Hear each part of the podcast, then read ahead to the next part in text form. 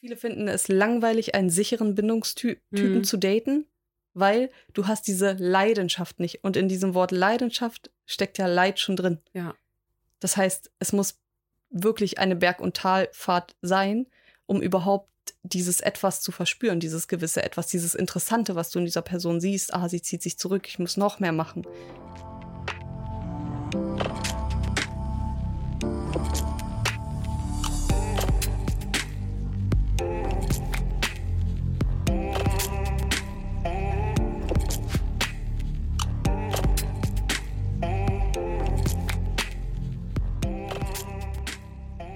Hallo und herzlich willkommen zu unserem Podcast A Queen's Mind mit Inessa? und Berivan. Schön, dass du dabei bist wieder.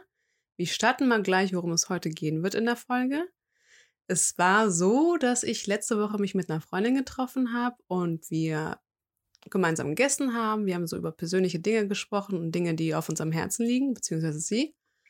Und sie hat ein kleines Problem gerade aktuell in ihrem Leben, beziehungsweise in ihrem Liebesleben. Mhm. Ähm, da geht es darum, dass sie jemanden kennengelernt hat und auch schon eine längere Zeit. Und nach einer gewissen Zeit lernt sie ja den Menschen kennen und weiß bis heute noch nicht, was es genau ist. Also wie so ein, was sagt man? Wie so Äh, eine Situationship. Ja. Also quasi noch nicht richtig Beziehung, aber genau, auch eigentlich keine Kennenlernphase mehr. genau. Also eigentlich ist das wie eine Beziehung, aber das Commitment wurde noch nicht ausgesprochen. Ja. Ähm, man ist trotzdem irgendwie verloren, weil keine Sicherheit da ist, keine Absprache, keine Aussprache. Ja. Ähm, dann hat sie das gewisse, oder ich denke mal, dass sie gegoogelt hat, das habe ich jetzt nicht gefragt, aber sie hat dann angesprochen das Thema Bindungsangst und Mhm. wollte mal gern, dass wir unserem, unsere nächste Folge dem widmen. Also Mhm. heute wird es darum gehen, was ist Bindungsangst? Woher kommt die Bindungsangst? Und ja, ich fange mal gleich damit an, dass Bindungsangst eigentlich ein Zeichen ähm, von vielen Menschen ist. Ich habe sogar gelesen, dass die Hälfte der Bevölkerung in Deutschland Mhm. unter Bindungsangst leidet und nur 50 Prozent stabil ist in dem Sinn. Ne? Hast du, glaube ich, auch gelesen? Ja, oder? genau. Also 50 Prozent sind sichere Bindungstypen und die anderen 50 Prozent unsichere. Okay, Das ist schon krass. finde ich auch. Ähm, zum Beispiel habe ich auch gelesen, dass Stefanie Stahl sagt, dass die Betroffenen schon von der Kindheit geprägt sind. Das heißt, dass sie frühkindliche Erfahrungen gemacht haben, zum Beispiel, dass die Eltern kein sicherer Hort waren. Mhm. Ähm, sie erklärt, dass Betroffene häufig in ihrer Kindheit die Erfahrung machten, dass ihre Eltern kein stabiler Hort waren. Das heißt, die Sicherheit von, der Eltern, von den Eltern war nicht gegeben. Deshalb wurde Abhängigkeit von den Eltern als bedrohlich erlebt. Oder dass ihre Eltern die Zuwendung entzogen haben, wenn das Kind sich nicht auf die, eine bestimmte Verhaltensweise, Wünsche verhalten hat. Mhm. Also, jetzt habe ich wieder trotzdem meine Wortwahl mit dazu reingepackt. Ähm, ist einfach so, dass Bindungsangst schon sehr früh kindlich geprägt wird, dass du da Man schon. kann auch sagen, so grob in den ersten zwei Jahren Ja. eigentlich, dass da die Bindung eigentlich wirklich stabil sein sollte von Eltern zu Kind, weil das Kind in den ersten zwei Jahren lernt, was überhaupt Bindung bedeutet Ja. und wie Nähe und Distanz überhaupt funktioniert.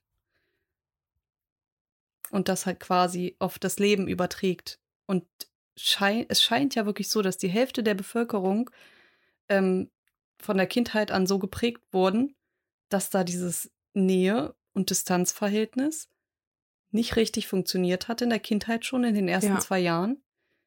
Weil, und vielleicht kannst du mal so ein paar Beispiele nennen, was halt so ein Baby auch passieren kann oder was so ein Kleinkind passieren kann, warum das Ganze sich so entwickeln kann. Also was für Verhaltensweisen von Eltern auf das Kind quasi ähm, möglich sind, um diese Bindungsstörung oder diese Verluststörung quasi, diese Ängste quasi hervorzurufen. Da hattest du ähm, mir über diese eine Studie zum Beispiel erzählt. Ähm, es gab mal eine Studie dazu, dass Eltern ihre Kinder in so ein Projekt mitgenommen haben, in so einer Studie mit Hm. einer Begleitperson, beziehungsweise eine Person, die einfach ähm, dem Kind nicht bekannt war. Ja. Ähm, die wurden dann quasi in einen Raum gepackt mit der Mama zusammen.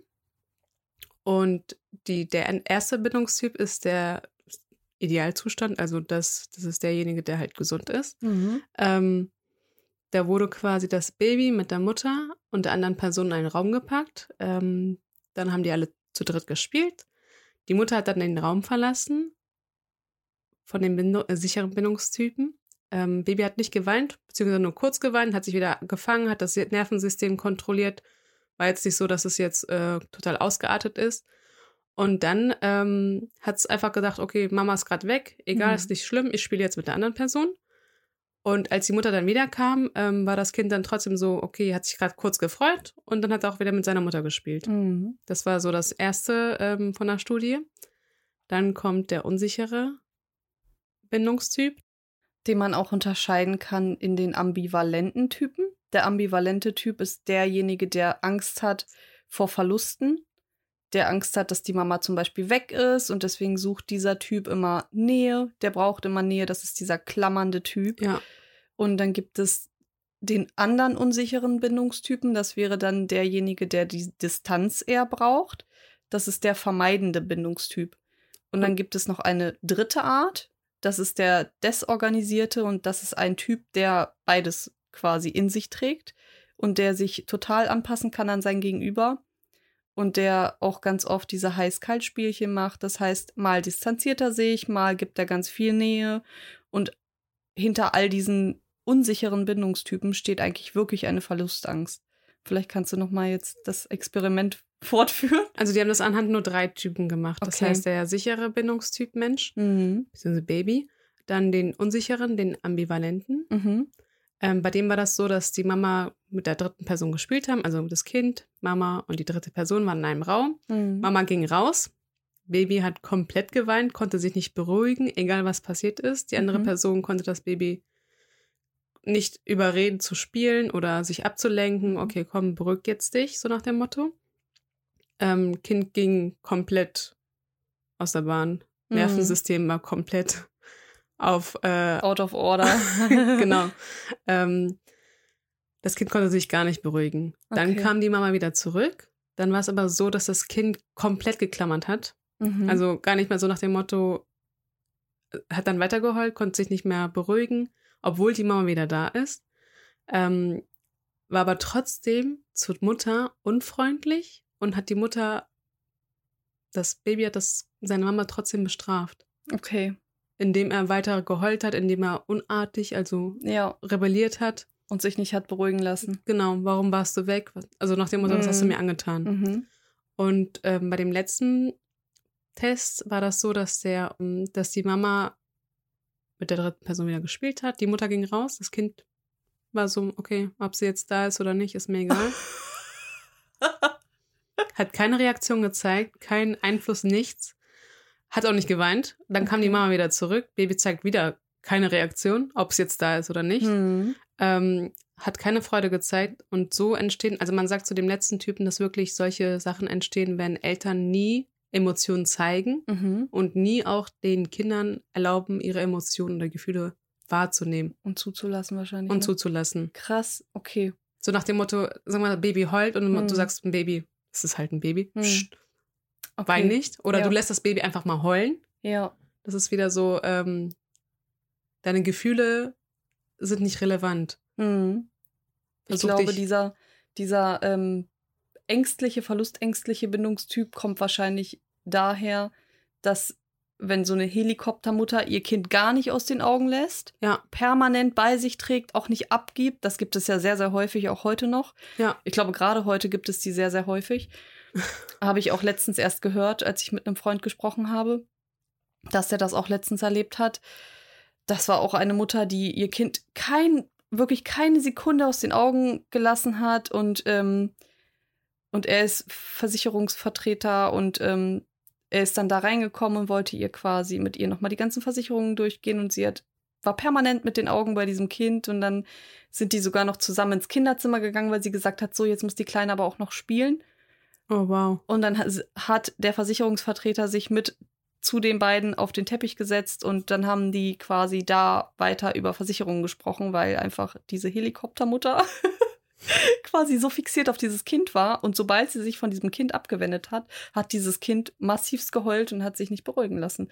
Und das sind halt so diese zwei Extreme, ne? Entweder du gibst deinem Kind gar nichts, ganz viel Distanz, lässt keine Emotionen zu, gibst ihm gar keine Nähe, dann wird das Kind quasi zu jemandem, der diesen Bindungstypen, diesen ängstlichen Bindungstypen später ausmacht. Oder du gibst deinem Kind viel zu viel. Und ich denke mal, dass es dann auch wahrscheinlich dieses Mischverhältnis Ja. gibt von eigentlich liebe ich mein Kind und ich gebe ihm alles, aber dann gibt es Momente, wo ich einfach mich extrem distanziere. Gibt es ja auch immer wieder in Erziehungen. Oder wo ich das Kind alleine lassen muss über einen längeren Zeitraum und dann entsteht halt sowas. Ein desorganisierter Typ. Also du kannst ja schon früh kündlich geprägt werden oder im Laufe des Lebens, Hm. im Lebensalter. Wir können ja gleich damit anfangen mit den Anzeichen Ja, von Bindungsängsten. genau. Das erste Anzeichen. Willst du? Soll ich? Das erste Anzeichen ist zum Beispiel, ähm, dass man, wenn man ins Dating, in die Dating-Phase geht, dass man sich unbewusst als bindungsängstlicher Typ immer und immer wieder Personen aussucht. Unbewusst, aber eigentlich aus dem Unterbewusstsein schon bewusst, ähm, sucht man sich Personen aus, die nicht bereit sind, in eine Beziehung zu gehen. Wenn du mich liebst, liebe ich dich nicht. Wie meinst du das? Du suchst dir bewusst jemanden aus, der nicht in einer so. Beziehung mehr sein Ja, möchtest. Wenn genau. du mich liebst, liebe ich dich nicht. Genau. Aber wenn du mich nicht liebst, Ja. liebe ich dich. Genau. Und das ist tatsächlich so, wenn nämlich Leute auf, auf diese Person stehen oder Leute sich komplett zu dieser Person committen und sagen, oh ja, ich wäre gern mit dir zusammen und so und ich würde alles für dich tun. Ja. Und das sind vielleicht sogar sichere Bindungstypen, dann sind die in deren Augen uninteressant. Ja. Komplett uninteressant, fallen durchs Raster. Die Leute, die sich aber nicht binden können, witzigerweise, ähm, die sind immer interessant. Und das sind auch immer die, die quasi potenziell als Dating-Kandidaten in Frage kommen, mit denen vielleicht sogar eine Beziehung eingegangen wird, die aber nicht lange hält, Ja. meistens. Oder schon in der Dating-Phase quasi nichts zustande kommt. Oder die Dating-Phase dauert einfach ewig lang und es wird zu einer Situationship. Also eigentlich ziehst du dann als bindungsängstlicher Typ immer wieder Menschen an, die etwas Lockeres wollen, Ja. kein Commitment aussprechen. Mhm. Und eigentlich ist es ja auch ein unterbewusstes Anzeichen von deinem Unterbewusstsein, Ja. dass du ja, es ist ja immer eine Dynamik. Du ziehst dir immer das an, was eigentlich in dir auch irgendwie ist. ja. Oder ein Gegen, also wie so ein Spiegel Mhm. quasi, ne? Dass du bewusst jemanden anziehst, der dich nicht will. Und eigentlich ist es ja ein Zeichen von davon, dass es bei dir versteckt ist. Also, Wie so eine Projektion. ja. Es ist in dir und du projizierst es auf andere Menschen. Und dann sagst du, ich hätte gerne eine Beziehung, aber er will nichts Festes. Ja, genau. Oh mein Gott. Und es dann, und dann ist es meistens so, dass diese Leute auch sagen, ähm, ja, warum gerate ich immer an alle Arschlöcher? An, die Anfangsphase ist immer super schön und dann irgendwann wird's richtig komisch und dann sagt er, er möchte nichts von mir. Ja. Und es ist tatsächlich so, und das ist wieder ein Anzeichen für den bindungsängstlichen Typ, dass die Anfangsphase immer sehr, sehr schön ist. Ja. Und das ist oft wie so eine Lovebombing-Phase. Es ist nicht so krass narzisstisch, sondern es ist wirklich, man hat so das Gefühl, okay, das ist so ein sicherer Hafen und es ist alles so schön und es könnte auch wirklich passen und das wäre ein potenzieller Kandidat. Und dann, bam, kommt irgendwie so eine Phase, wo man merkt, so, okay, einer von beiden will sich gar nicht committen. Ja. Es ist wirklich so, dass entweder jemanden, also bindungsängstliche Typen, entweder ziehst du jemanden an, der überhaupt nicht in eine Beziehung will. Hm. Und wenn du jemanden anziehst, der in eine Beziehung will, willst du den jetzt wieder nicht. Ja, Das genau. ist wieder auch so ein Anzeichen. Ja.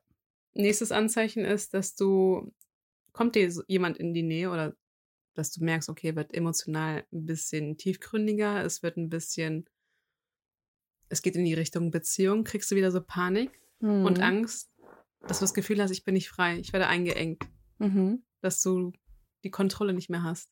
Ja. Das heißt, immer wieder, wenn du Menschen in dein Leben ziehst, die, mh, ich habe gerade kein Beispiel.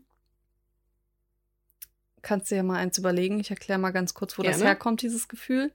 Und zwar ist das so, dass ähm, wir quasi in der Kindheit meistens durch dieses Nähe-Distanz-Verhältnis, was gestört ist, ähm, zu spüren bekommen, okay, bei der Distanz zum Beispiel, die Eltern geben uns diese Distanz und zu wenig Nähe. Und das Mhm. Grundbedürfnis, wir haben zwei psychologische Grundbedürfnisse. Das eine ist Nähe, was beim Kind sehr, sehr stark ausgeprägt ist, Ja. wovon es sehr, sehr viel braucht. Und das andere ist diese Distanz, also die Autonomie, die Freiheit. Das brauchen wir auch, gerade im Erwachsenenalter auch sehr viel. Und ähm, da ist wieder das Problem, wenn uns jemand zu nahe kommt und wir das Gefühl haben, wir werden eingeengt und es könnte jetzt eng werden, ähm, haben wir das Gefühl, wenn wir uns jetzt committen würden und wir würden sagen, wir gehen diese Beziehung ja. ein, verlieren wir unsere Freiheit. Dann verlieren wir unsere Freiheit, dann verlieren wir die Autonomie. Und woher kommt das Ganze? Das kommt eigentlich von früher, weil man früher sich versucht hat anzupassen, um mehr Nähe zu bekommen. Und wenn man sich angepasst hat, dann war man ja nicht mehr man selbst. Das heißt, man hat diese Freiheit gar nicht mehr gehabt, man selbst zu sein. Mhm. Und dieser Selbstverlust später in der Beziehung, den man ja irgendwann wahrscheinlich auch erfahren hat in der einen oder anderen Beziehung, die ja. vielleicht zustande gekommen ist bei dem Bindungsängstler. Und man hat so gemerkt, okay, in einer Beziehung verliere ich mich offensichtlich. Und ohne darüber nachzudenken, dass das aus der Vergangenheit kommt, denkt man, eine Beziehung bedeutet, dass ich mich einschränken muss, dass ich mich anpassen muss an den anderen. Also und man hat Angst, diese Beziehung oder die nächste Beziehung einzugehen, wenn es zu eng wird, wenn es zu viel wird, dann geht man sofort auf Distanz, weil man merkt, okay, Freiheit ist gar nicht mehr gegeben. Und das ist so krass, wenn man das verstanden hat, woher das kommt. Also habe ich Angst, etwas zu verpassen, beziehungsweise. Nee, du hast Angst, dich selber zu verlieren. Mich selber zu verlieren. Und die Freiheit zu verlieren. Okay. Obwohl eigentlich sollte es in einem sicheren Bindungsstil zum Beispiel, eine Person, die, zwei Personen, die einen sicheren Bindungsstil haben, haben beide sowohl die Nähe in einem gesunden Ausmaß zu der Distanz. Ja. Das heißt, sie können klar kommunizieren, dass sie etwas nicht möchten und auch Dinge, gewisse Dinge alleine machen. Sie können auch alleine in Urlaub fahren, sie können ihre Freunde treffen, wann sie wollen, aber trotzdem ist genügend Nähe in dieser Beziehung vorhanden. Das kann ein Bindungsängstler in einer Beziehung nicht, weil der versucht sich anzupassen an seinen Partner, der versucht gut genug zu sein und verstellt sich unter Umständen, weil er das so in der Kindheit gelernt hat. Ach so. Der hat gelernt, in der Kindheit sich anzupassen, um Nähe zu bekommen. Ich, ich bin jetzt so, wie meine Mutter mich möchte, zum Beispiel als ja. Kind. Ich bin jetzt ruhig, obwohl ich gerade gar nicht ruhig sein möchte, weil meine Mama sagt immer, Ruhe jetzt. Und ähm, ich möchte jetzt Fernseher gucken oder ich möchte jetzt das machen, du hältst jetzt den Mund, so nach dem Motto. Deswegen passt sich das Kind an, obwohl es das gar nicht möchte. Es möchte vielleicht eigentlich spielen, aber es passt sich an und steckt seine Bedürfnisse zurück, genießt nicht mehr seine Freiheit einfach um diese Nähe zu bekommen von der Mutter.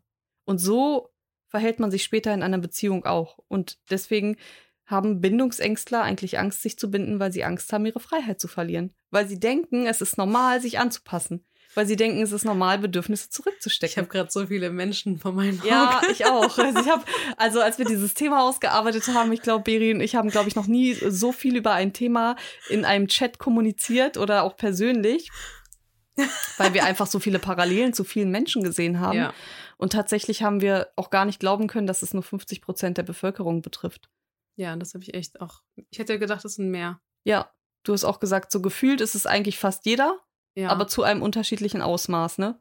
Manche ja. sehr stark ausgeprägt, dass die sich schon nach zwei Dates distanzieren oder schon nach einem einmal schreiben sagen, nee, ist mir zu viel. Ich glaube auch die Studie, ich weiß nicht genau, Meinst du nur Bindungsangst? Dann gibt es ja auch noch Unterkategorien wie Verlustangst oder ich habe Angst vor anderen Dingen. Ja.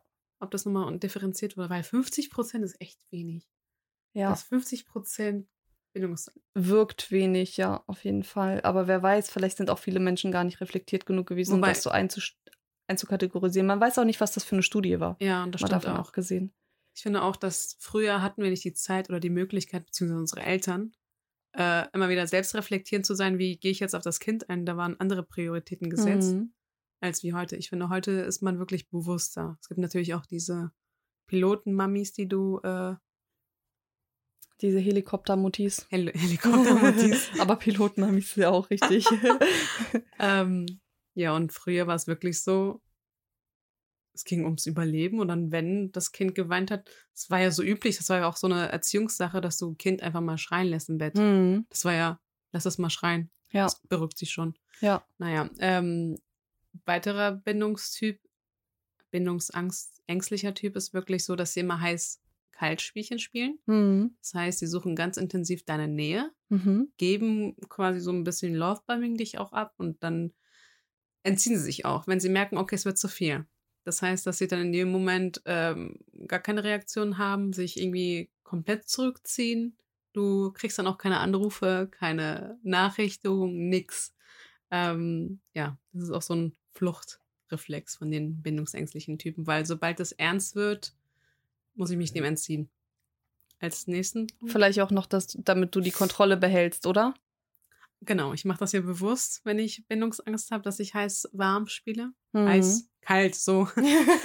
Heiß und warm. Heiß-kalt-Verhalten einfach, dass du ähm, dementsprechend auch die Kontrolle über euch habt. Das heißt, Ja. du hast, du bestimmst, wie ähm, die Beziehung ablaufen wird. Du entscheidest, wann ihr euch trifft, wie ihr euch trifft.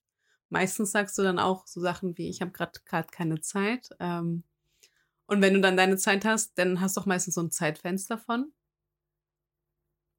Und dann entziehst du dich dem wieder. Okay. Also so ein Wechselspiel von Nähe und Distanz. Es ist nie im Gleichgewicht.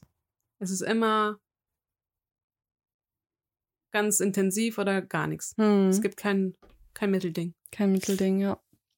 Ja, das Verhalten tatsächlich ähm, sieht dann manchmal auch so aus, dass die Leute dann einfach absagen. Also es wird, es wird zum Beispiel ein Treffen vereinbart und dann ähm, wird das Treffen abgesagt Ja. und vielleicht noch weiter verschoben und nochmal abgesagt und dann findet mal ein Treffen statt und dann dauert das wieder lange, bis das nächste Treffen stattfindet. Die Gespräche sind meistens sehr oberflächlich, weil man möchte sich ja gar nicht öffnen. Keine Gefühle werden Es gezeigt. ist schwierig, sich zu öffnen, weil man hat es ja auch in der Kindheit gar nicht gelernt, Gefühle zu zeigen. Es wurde ja meistens gar nicht zugelassen, Gefühle zu zeigen, Ja. weil sonst wurde man ja abgelehnt. Und das ist wieder eine Sache, man hat Angst vor Ablehnung und deswegen passt man sich an. Deswegen verändert man sich. du hast ja auch nie gelernt, deine Gefühle anzunehmen, Ja, wahrzunehmen und zu reflektieren. Deswegen kennst du das auch nicht. ja, das genau. ist auch so faszinierend. ja, man geht auf Distanz, wie Beri gerade schon sehr ähm, gut Ghosting. erklärt hat. Das ist ja, also dieses krasse auf Distanz gehen mit Ghosting und so, das ähm, ist schon ein sehr narzisstisches Verhalten. Ja. Also es gibt tatsächlich einen Unterschied zwischen Bindungsängstlern und Narzissten. Also das ist schon ein krasser Unterschied auch. Aber nichtsdestotrotz sind, ähm, ist das sehr, sehr ähnlich, das Verhalten teilweise.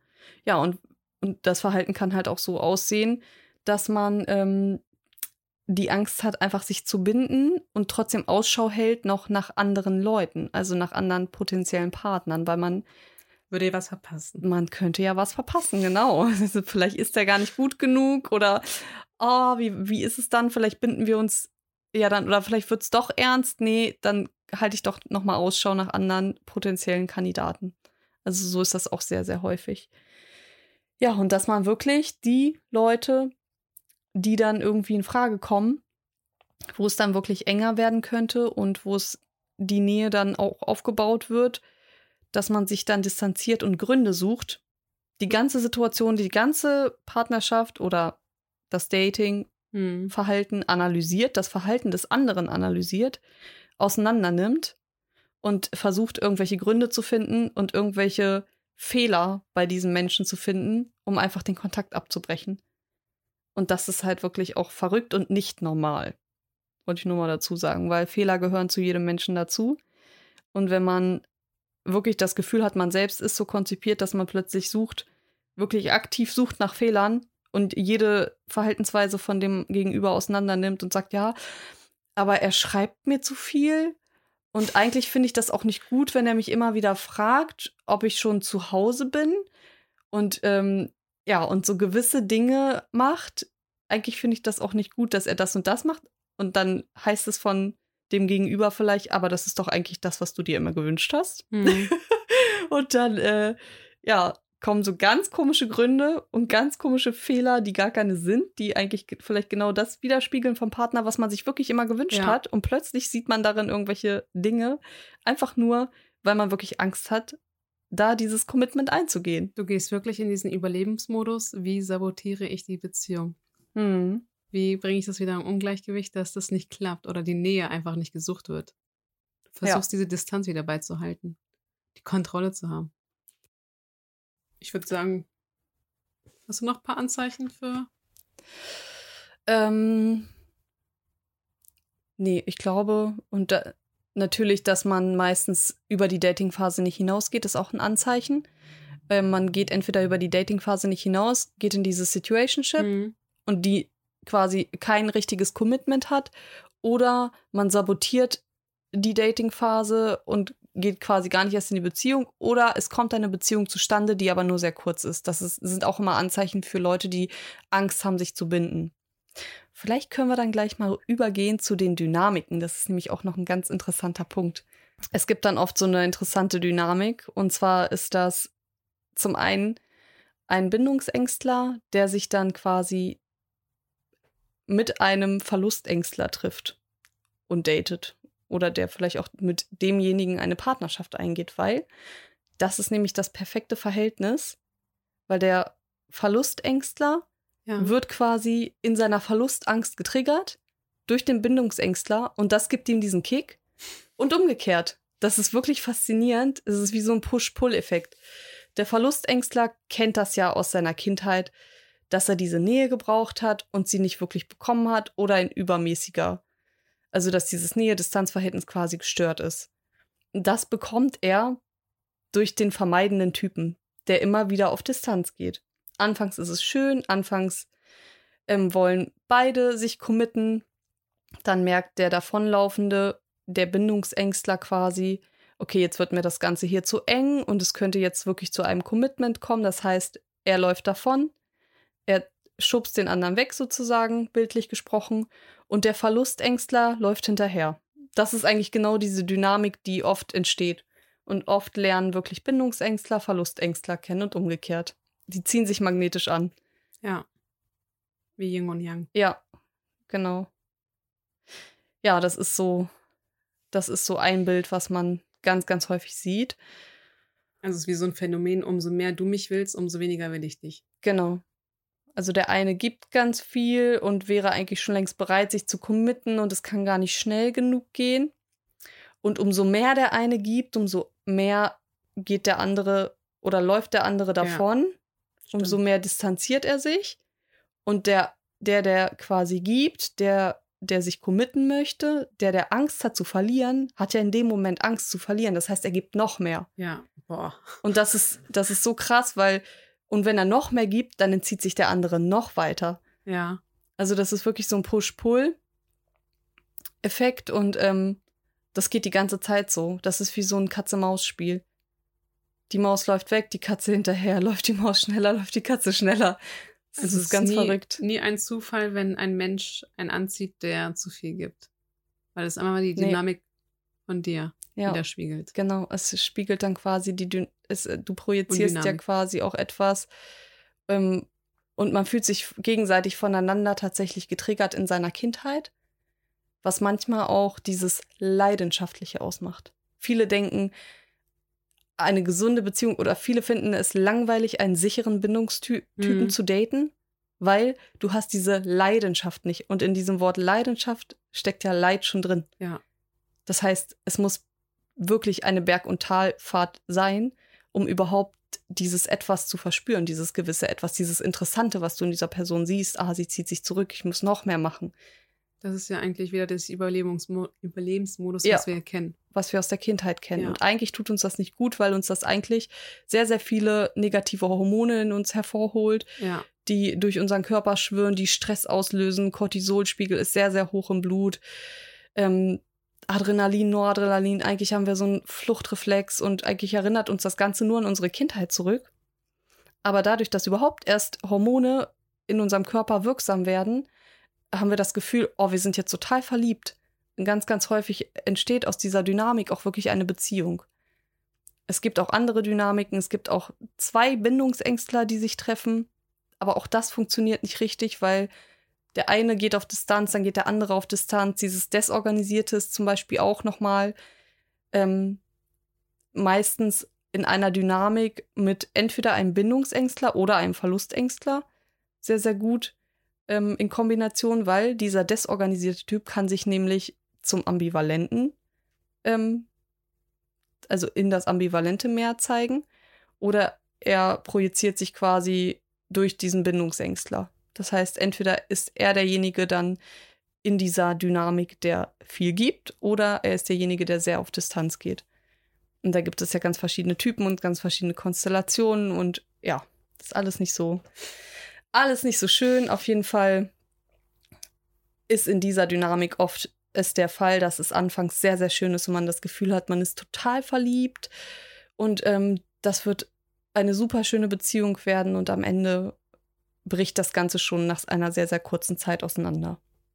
Ja, und vielleicht können wir jetzt einmal drüber reden, wie das Ganze auch rückgängig gemacht werden kann, wie das Ganze aufgearbeitet werden kann, weil es gibt tatsächlich Möglichkeiten, diese kindlichen Prägungen irgendwie nochmal zu bearbeiten, aufzuarbeiten und mehr hin zu dem sicheren Bindungstypen zu werden. Und ähm, da gibt es auch ein paar Punkte, die man berücksichtigen sollte. Möchtest du da was zu sagen, die Schritte, oder soll ich das ansprechen? Was ist denn wichtig, um, um das überhaupt, also ich meine jetzt für die Leute, die jetzt zum Beispiel diese Folge sich angehört haben und gemerkt haben, okay, sie stecken da vielleicht selber drin in dieser Dynamik oder sie sind selber jemand, der Angst hat, sich zu binden, was würdest du so jemandem empfehlen? Wie könnte er vorgehen? Ich finde, was wir jetzt die letzten Tage auch so ein bisschen gemacht haben, was ich, ich habe selber eine Erkenntnis daraus geschlossen. Mhm, ich Ähm, auch. ich finde, egal welches Thema in deinem Lebensbereich ist, ist immer die Erkenntnis. Also zu erkennen, wo eigentlich eine Stelle ist, woran du arbeiten kannst. Du ziehst nicht bewusst immer Menschen an, wo es zum Beispiel nicht klappt oder ähm, derjenige will eine Beziehung und du willst ihn nicht und wenn du eine Beziehung willst, will der andere es nicht. Das ist wirklich eine Erkenntnis, die du haben darfst. Wenn du Bindungsangst hast, dass du sagst, okay, ich habe diese Bindungsangst, es ist auch Mhm. okay, die anzunehmen, deine Gefühle auch anzunehmen und dran zu arbeiten Mhm. mit der Erkenntnis. Weil durch die Erkenntnis ist einfach von heute auf morgen einfach alles anders, Ja, wenn ich das so reflektiere. ich finde auch, also ich finde das auch sehr, sehr stark, also diese Erkenntnis erstmal zu haben, zu bekommen, Ja, für sich selber, aber auch zu erkennen, wer, welcher Typ, nicht nur welcher Typ du bist, Ja. Sondern auch, woher kommt das? genau. Woher kommt das und was sind das für Glaubenssätze, die mich verfolgen aus meiner Kindheit? Was, was könnten das für Glaubenssätze sein aus der Kindheit? Ähm, ich verdiene die Liebe nicht. Ja, Ich bin nicht gut genug. ja, Ähm, Mama und Papa finden mich nicht gut als Kind oder also so wie ich bin zum Beispiel. Genau, dass du dich immer wieder, wenn du Liebe willst, wirklich darum erkämpfen musst. Also du kriegst Ja. Liebe nicht einfach so, sondern du musst wirklich immer wieder kämpfen, damit du überhaupt was kriegst. Hm. Deswegen sind ja einige so, dass sie wirklich 1000 Prozent geben, obwohl die andere Person zum Beispiel nichts möchte oder diese Hm. Disbalance wieder da ist. Ich finde immer mit der Erkenntnis ist wirklich auch so ein tief verbundener Wunsch da, dass du eine Veränderung angehen kannst, dass du das Mhm. verändern willst und auch machst. Und ich finde, ja, wenn du wirklich Bindungsangst hast, die Erkenntnis hast, darfst du daran arbeiten. Hm. Es ist okay, dass du hin und wieder mal eine Auseinandersetzung hast oder wenn du reflektierst, dass du dich ganz komisch verhältst oder ein komisches Gefühl kriegst, dass du wieder dieses Gefühl annimmst und wieder daran arbeitest, dass es besser wird. Ja, vielleicht auch ähm, den Gegenüber wirklich so zu behandeln, wie man selbst gerne behandelt werden möchte.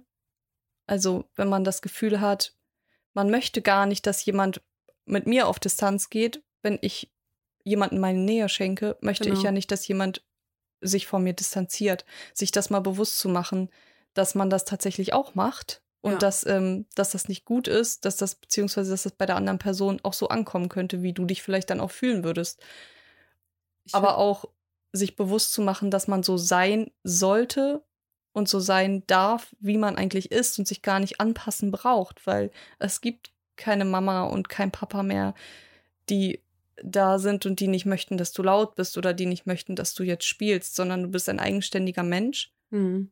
Deine Eltern haben dir geholfen, auf die Welt zu kommen.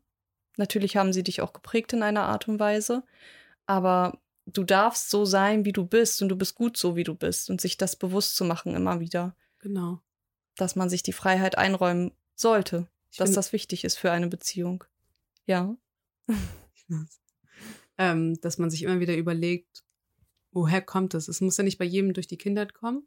Meistens ist es die Kindheit. Hm. Es kann ja auch sein, dass du im Laufe des Lebens einfach festgestellt hast ähm, oder erlebt hast, dass, dich, dass du betrogen wurdest, dass du verletzt wurdest, da dass es dadurch gekommen ist, dass du trotzdem immer so einen Punkt hast, okay, es kommt von mir. Hm. Das ist auch nochmal so eine Erkenntnis, die ich gerade hatte. Ja. Was ich auch immer so einen Punkt finde für erkenne, dass es wirklich immer so eine Schutzstrategie ist, dass du dieses zum Beispiel dieses heiß-kalt-Verhalten widerspiegelst. Ja. Dass du, wie du auch vorhin gesagt hast, ich möchte nur so behandelt werden, wie ich auch andere behandle, Hm. da immer wieder auch dich selbst zu reflektieren. Ja. Was mache ich eigentlich? Gebe ich wirklich auch Liebe und dann entziehe ich diese Liebe? Weil wenn ich das so ein bisschen reflektiere, sehe ich wieder ganz viele Bilder in meinem Kopf. Ja. ähm, dass man das nochmal reflektiert, dass man das auch angeht. Hast du noch einen Punkt? Ja, dass man sich bewusst macht, dass eine Beziehung Arbeit ist, genauso wie eine Freundschaft Arbeit ist und dass man das nicht als etwas ansieht, was belastend sein muss. Ja. Es sind zwei Personen, die sich freiwillig dazu entschließen, gemeinsam an einer Bindung zu arbeiten. Und Bindung ist ein Grundbedürfnis von jedem Menschen, ja. genauso wie Nähe ein Grundbedürfnis ist, genauso wie Autonomie ein Grundbedürfnis ist. Und dass man das nie aus den Augen verlieren sollte und sich das immer wieder in Erinnerung rufen sollte, dass mein Partner die Freiheit braucht. Er ist ein eigenständiger Mensch. Er ja. ist nicht für mich verantwortlich. Und ich sollte auch genauso mir diese Freiheiten einräumen. Und trotzdem gibt es da noch diese Bindung und es gibt da noch diesen einen Menschen in meinem Leben, dem ich, mit dem ich mich committed habe, weil ich es möchte. Und ähm, da diese Nähe einfach aufrechtzuerhalten und diese Liebe. Also ich finde es ganz, ganz wichtig, sich das immer wieder in Erinnerung zu rufen, dass das, wie wichtig das eigentlich ist, sich das einfach im Bewusstsein zu behalten, dass Freiheiten in der Beziehung genauso wichtig sind wie Nähe. Und dass da immer ein ausgewogenes Verhältnis sein sollte. Dass jeder, dass beide Parteien sich gut fühlen sollten. Ja, ich denke mal, das ist für heute ein gutes Schlusswort. Möchtest du noch etwas ergänzend hinzufügen? Wenn ich jetzt wieder zurückblicke an meine Freundin, ja. das ist nochmal so eine Message an sie. Ja. ähm, frag dich wirklich immer, woher kommt deine Angst? Also, dass du überlegst, was ist es eigentlich? Oder will ich diese Person oder will ich diese Person nur, weil sie mich nicht will? Mhm. Das ist nochmal so ein Bild oder das, was du dir nochmal vor, also, dass du das nochmal annimmst. Oh. Ja. Ähm, dass du wirklich auch, wenn du merkst, okay, ich möchte von dieser Person mehr, oder dass du gewisse Bedürfnisse hast, die auch auszusprechen. Dass, wenn er sich nicht commitment möchte. Also du weißt es ja nicht. Also, sobald du ihn nicht ansprichst oder nicht fragst, dann weißt ja. du ja auch nicht, wo ihr seid. Ja. Dann kannst du auch nicht verlangen oder hoffen, dass da was passiert. Genau. Du darfst deine Bedürfnisse aussprechen und sagen, hey du, ich mag dich, ich würde mir mehr vorstellen mit dir, ich würde gerne eine Beziehung mit dir eingehen. Lass uns das angehen. Es ja. ist okay für dich und es ist auch erlaubt. Du darfst zu dem stehen, was du willst. Es mhm. ist halt so mhm. eine Sache, die wir, finde ich, heutzutage nicht mehr so intensiv machen. Mhm. Beziehungsweise was, das, was ich so in meinem Umfeld sehe dass man wirklich zu dem steht, was man ist oder was man möchte. Du darfst es sagen, dass du eine Beziehung willst. Du darfst es auch. Du darfst Erwartungen haben auch ja. in einer Beziehung, finde ich. Du ich darfst. Finde, eine Beziehung ist auch zum Beispiel, auch wenn sei es eine Freundschaft oder eine ja. Beziehung, es ist immer auch eine Sicherheit. Mhm. Also ich mhm. möchte ja lieben und Liebe genau, kriegen. Genau. Und ich möchte diese Sicherheit, dass du das auch so siehst wie ich, mhm. dass man darüber spricht und das auch zusammen angeht. Mhm. Oder sagt, hey du, ich verschwende jetzt nicht deine Zeit, ich verschwende meine Zeit nicht, es wird nichts, weil ich bin noch nicht so weit, ich muss mhm. noch an mir mhm. arbeiten. Dann geht jeder für sich nochmal seinen Weg. Genau. Aber Liebe ist Sicherheit. Ja, Bindung ist Sicherheit. Bindung ist Sicherheit. Und Sicherheit ist ein, auch ein Grundbedürfnis. Und eine Verbindlichkeit. Und eine Verbindlichkeit. ja. Und das ist ein schönes Schlusswort für heute. Genau. Danke, würden wir sagen, für deine Zeit. Ähm, wir hoffen, dass dir diese Folge genauso geholfen hat wie uns. Also uns hat das sehr, sehr viele Erkenntnisse wieder gebracht und wir finden es immer krass, weil wir uns ja. eigentlich selber therapieren mit gewissen Themen. Manchmal kommt so ein Thema auf und man denkt sich so, wow, was für Erkenntnisse wieder daraus gekommen sind jetzt, was wir für uns da mitnehmen konnten. Und diese Folge war tatsächlich auch wieder so eine Folge. Ja. Wir hoffen, dass es bei dir genauso ist. Wir hoffen natürlich nicht, dass es bei dir persönlich genauso ist, nee. diese Bindungsangst. Wir haben auch keine Bindungsangst. Aber jeder darf für sich, also ich finde, gerade ist ja. auch so ein Ball in Rollen gekommen. Ja. Und noch eine Sache, wir sind keine Psychologen, wir sind keine Therapeuten, ja. wir sind keine Experten, sondern wir sprechen einfach nur von uns, mhm. von unserem Leben. Ähm, und das war jetzt ein Fall von einer Freundin, deswegen, ja. das dürft ihr bitte nicht vergessen. Ja, aber trotz all dem suchen wir uns natürlich auch durch unsere Recherche ja. die Meinung vom Psychologen raus und erzählen euch hier nicht irgendeinen Blödsinn, Nein. sondern das ist wirklich etwas, was wir uns rausgesucht haben aus Literaturen und so weiter und so fort. So aus dem Social Media Bereich von wirklich renommierten Psychologen zum Teil auch. Ja. Und das ist jetzt das Schlusswort. Wir wünschen euch einen schönen Abend, einen schönen Morgen oder einen schönen Mittag, Nachmittag, wie auch immer. Und hoffen, dass ihr auch beim nächsten Mal wieder dabei seid. Wir freuen uns. Bis dann. Bis dann. Tschüss. Tschüss. Das war A Queen's Mind, der Podcast mit Beri und Inessa. Jetzt abonnieren auf Spotify, Deezer, iTunes und überall, wo es Podcasts gibt.